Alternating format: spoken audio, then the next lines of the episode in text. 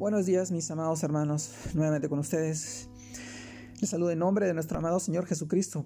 Y el día de hoy compartimos el devocional, hoy 13 de mayo del año 2022, el cual se titula En su presencia hay plenitud de gozo. Y hoy vamos al pasaje que esta vez encontramos en el libro de Salmos, capítulo 16, versículo 11 el cual nos dice, me mostrarás la senda de la vida. En tu presencia hay plenitud de gozo, delicias, y tu diestra para siempre. También leemos del libro de Salmos capítulo 100, versículo 1 al 5, en el cual nos dice, Cantad alegres a Dios, habitantes de toda la tierra. Servid a Jehová con alegría. Venid ante su presencia con regocijo. Reconoced que Jehová es Dios. Él nos hizo, y no nosotros a nosotros mismos. Pueblo suyo somos y ovejas de su prado. Entrad por sus puertas con acción de gracias, por sus atrios con alabanza. Alabadle, bendecid su nombre, porque Jehová es bueno. Para siempre es su misericordia y su verdad por todas las generaciones. Salmos capítulo 100 versículos del 1 al 5. Mis amados hermanos, el título de este devocional. En su presencia hay plenitud de gozo. El Salmo 100 es una gran doxología o lenguaje que indica una oración de alabanza a Dios. Y es el final glorioso de un grupo de salmos con los que se quiere resaltar la manera correcta de entrar a la presencia de Dios, la experiencia gozosa y el deleite de estar con Él en su presencia, mis amados hermanos.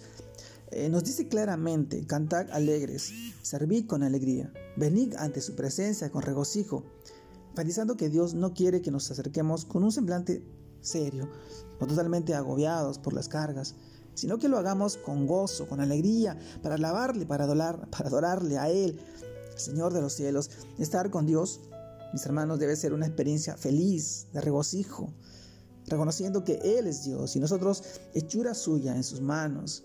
Es entrar en confianza y dependencia total, sin importar cómo estemos, porque es el único que conoce nuestro corazón el único que escucha nuestro grito de alabanza en medio de una angustia o, nuestro grito de júbilo en medio de una bendición. Mis hermanos, en, el pasaje de, de, Hechos, capítulo 4, versículo 24, los apóstoles regresaban e informaron a la iglesia primitiva en Jerusalén en esos tiempos lo que estaba sucediendo con la persecución de la iglesia. Y se presentaron ante Dios en oración y comenzaron diciendo, Soberano Señor, tú eres Dios ante una situación adversa como esta, lo creemos. O seremos como muchos que se comportan como Él no fuera Dios. Hoy en día, mis hermanos, no dejamos que los, no dejamos que los problemas nos roben el gozo de disfrutar en su presencia y de su presencia. El apóstol Pablo y, y Silas nos dan un ejemplo claro. Después de haber sido azotados, puestos en la cárcel, asegurados sus pies en el cepo, no tomaron una actitud negativa, sino gozosa, alegre, feliz, cantando en medio de, esa, de esa cárcel. Dice en el pasaje de Hechos, capítulo 16, versículo 25. Pero a medianoche orando, Pablo y Silas cantaban himnos a Dios, y los presos los oían. Y el gozo es fruto del Espíritu Santo, y ninguna dificultad debe quitárnoslo. Además, el gozo del Señor es nuestra fortaleza porque cuando en alabanza le entregamos nuestra situación, Él nos da las fuerzas para salir adelante.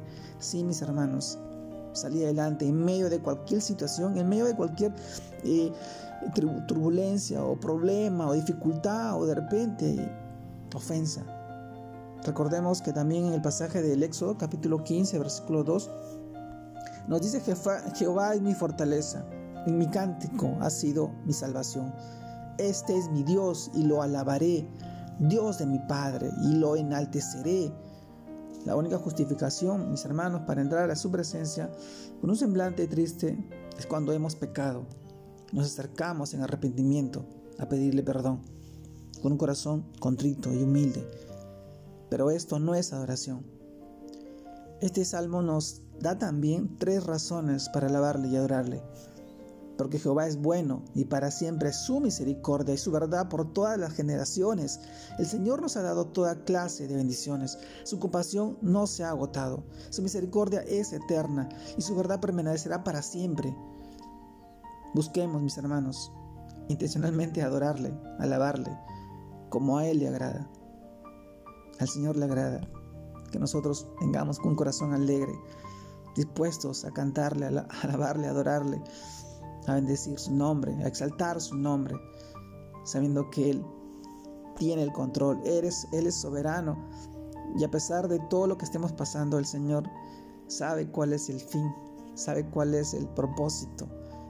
El propósito es ver que tú, en medio de todas las situaciones, tú le vas a alabar, le vas a cantar, le vas a adorar, vas a honrar su nombre, vas a exaltar su nombre, vas a darle gloria, honor, honra y poder, porque Él es el Dios de los cielos, el Dios que está aquí en medio de nosotros, el Dios de ayer, el Dios de hoy, el Dios de siempre, el Dios que nunca falla. Ese es nuestro amado Señor Jesucristo. Te mando un fuerte abrazo. Dios te guarde, te bendiga en este tiempo y en este día. Que sigas creciendo en el Señor.